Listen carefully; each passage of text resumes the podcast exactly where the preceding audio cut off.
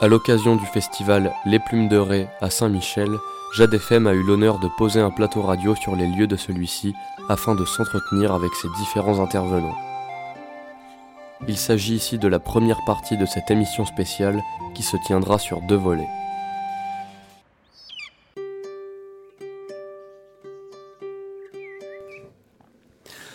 Troisième invité sur ce plateau euh, improvisé, toujours dans le cadre du festival Plume de Ré à Saint-Michel Chef Chef, on a le plaisir de recevoir un artiste, Lindsay. Bonjour Lindsay. Bonjour. Lindsay, je viens de relire mon orthographe, ça s'écrit donc euh, L-Y-N-C-E-E. -E. Qu'est-ce que ça veut dire? Mais déjà, je voudrais bien connaître ton prénom parce que je ne l'ai pas retenu si je l'ai entendu. Alors c'est Jim. Jim, ok, Jim.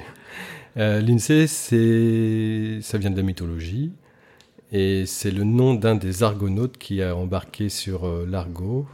Et l'Argo, c'est un, un, navire qui était fait pour euh, des très grandes explorations. Et Lindsay, c'est celui qui voit dans l'infiniment loin et l'infiniment petit. D'accord. C'est de ce nom qu'a qu découlé l'expression œil de lynx ensuite. D'accord. Qui était mon surnom au lycée. Ça, c'est très intéressant parce que euh, vous êtes non-voyant, malvoyant ouais, ouais, je suis aveugle. Aveugle. Mmh. Donc, euh, c'est certainement un, un clin d'œil, mmh. si, si j'ose dire. Tu peux le dire comme ça, ouais. Très bien. euh, Lindsay, on va se tutoyer? Bah, moi, c'est ce que je fais le plus commodément, en tout cas. C'est ce que j'ai senti, donc on va continuer comme ça. Oui. Euh, Lindsay, tu es donc invité dans le cadre de ce festival. Que vas-tu y présenter?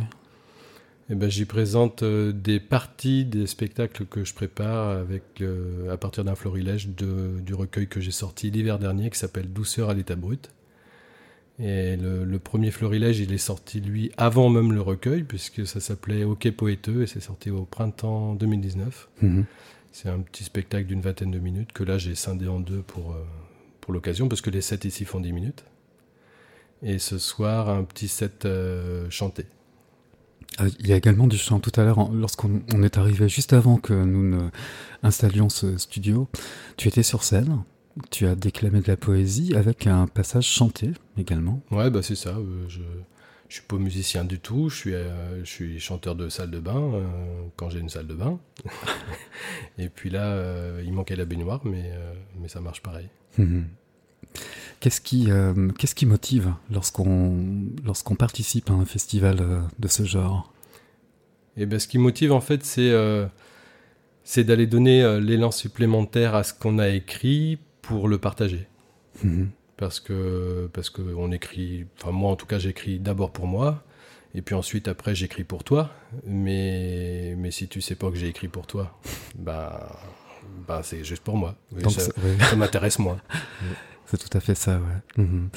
Euh, Lindsay, c'est aussi un personnage qui est habillé d'une manière, on va dire, peut-être un peu particulière. Est-ce que c'est rattaché à une culture est-ce que ça fait partie d'un autre message? C'est peut-être le fait que tu dises qu'elle qu est particulière, qu'elle est rattachée à une culture, non? Euh, Aussi, oui, à la mienne, Je forcément. Pense, hein forcément ouais. ah, à la mienne aussi. Mmh. Mmh. Qu'est-ce qu'on pourrait en, en rajouter? Eh ben, essaye, c'est confortable. Ouais. Mmh. Alors, on pourrait décrire aussi à l'intention de nos auditeurs. Un auditeur, il est aveugle également. Euh, il se base sur des propos uniquement euh, vocaux, uniquement euh, guidés par les voix. Donc tu es habillé en noir avec une jupe. Ouais. Mm -hmm. Que j'ai trouvé chez Emmaüs avec ma chérie. Ouais. C'était chouette. Et donc c'est cet habillage fait également partie d'un message? À faire passer Peut-être pour briser des codes, casser des codes Ouais, casser des codes, ça m'intéresse. Euh, susciter un peu de, de dérivation du regard, en fait, aussi, parce que n'être regardé que comme un aveugle, c'est moyennement intéressant. Euh, la plupart du temps, on, on se retrouve avec des, des, questions qui sont finalement quand même assez indiscrètes et bien souvent annoncées comme telles, avec une question qui s'amorce comme si c'est pas indiscret, je peux vous demander ouais. tu vois ouais, ouais, je vois très bien. Et, euh, et là, en fait, euh, ben c'est un peu une sorte de, de manière de, de, passer partout, finalement, parce que le regard, il, il, il se porte ailleurs. Mhm. Et puis il se porte en soi, du coup. Avec un intérêt certainement différent sur, euh, sur les propos, sur... euh, Je sais pas, en fait. J'ai très peu l'habitude. Je ne porte la jupe que dans les, les occasions où je vais aller dire de la poésie sur scène. D'accord. Ouais. Mhm. Sinon, chez moi, mais euh, chez moi, il n'y a personne qui vient me questionner. Si tu avais, euh, là maintenant tout de suite, euh, quelque chose à, à déclamer, un, un vers, un extrait, ce serait lequel et pourquoi? Bah, c'est une bonne question, ça. J'y avais même pas pensé.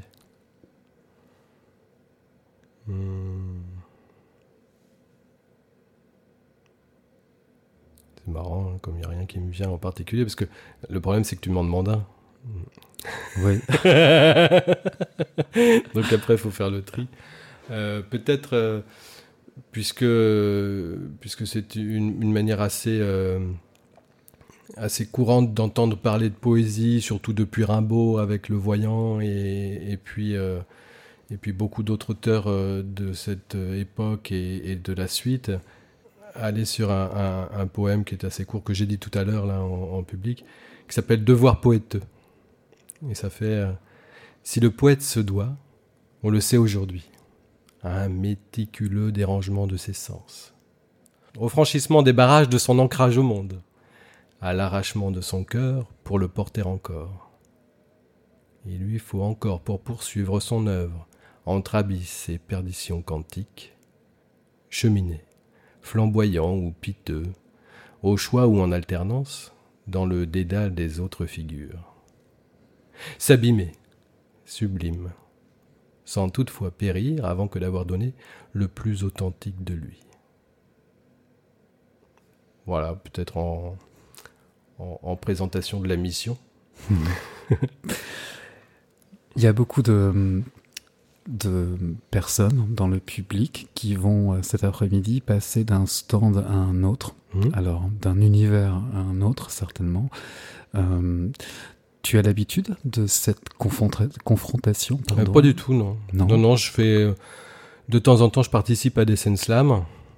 Et puis, euh, les, les quelques fois où j'ai eu l'occasion de, de jouer euh, hockey poéteux, c'était euh, pour un public euh, qui, qui, qui était, euh, qui était là. euh, plutôt surpris en général parce que c'était pas forcément programmé Mhm. et, euh, et je passais et je m'en allais Ouais. donc il y avait il y avait très peu d'échanges après derrière sauf avec euh, les organisateurs ou quelques personnes du public euh, Mhm. qui, qui- qui avaient tenu à venir me dire quelque chose, mais non, j'ai pas l'habitude de ça. Et je travaille moi beaucoup euh, en solitaire. Je- j'enregistre chez moi, je mets en ligne parce que je, je diffuse mes enregistrements dans, dans un podcast. Et, euh, et c'est un travail solitaire.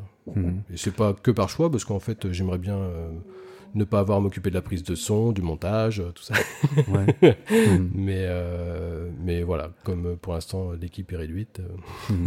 C'est important de dépasser le format papier, de imprimer de ces œuvres et de, de, de passer à un format euh, oral? Bah pour moi, oui, ça a été vraiment important. En fait, euh, j'avais publié un premier recueil en 96, tu vois, donc ça date un peu. Après, j'ai plongé dans une espèce de, de course à hum, de, de- de course à un certain conformisme euh, avec euh, du travail, il fallait de l'argent, machin ça.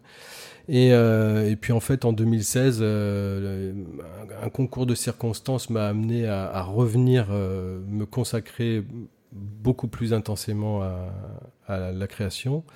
Et, et, et l'intérêt s'est vraiment accru dans l'idée d'aller partager.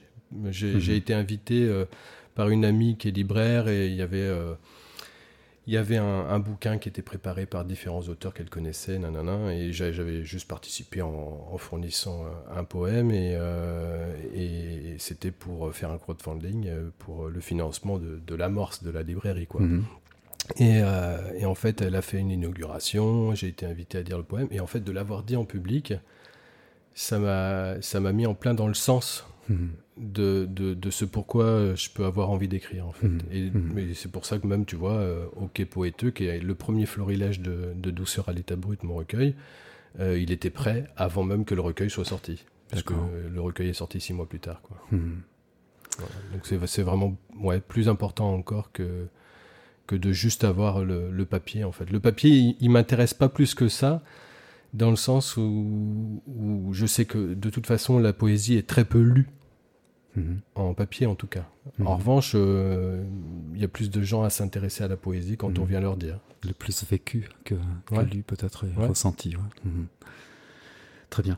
Merci beaucoup, Lindsay, d'avoir euh, accepté cette, euh, cet entretien. Je t'en prie, merci, Jim. On te souhaite une, euh, une très belle après-midi lors de ce festival Plume de Ré, en espérant qu'elle soit riche en rencontres et en échanges. Et eh ben pour l'instant, ça a très bien commencé. Alors, bonne continuation en tout cas. Merci encore. Merci. Salut. Merci.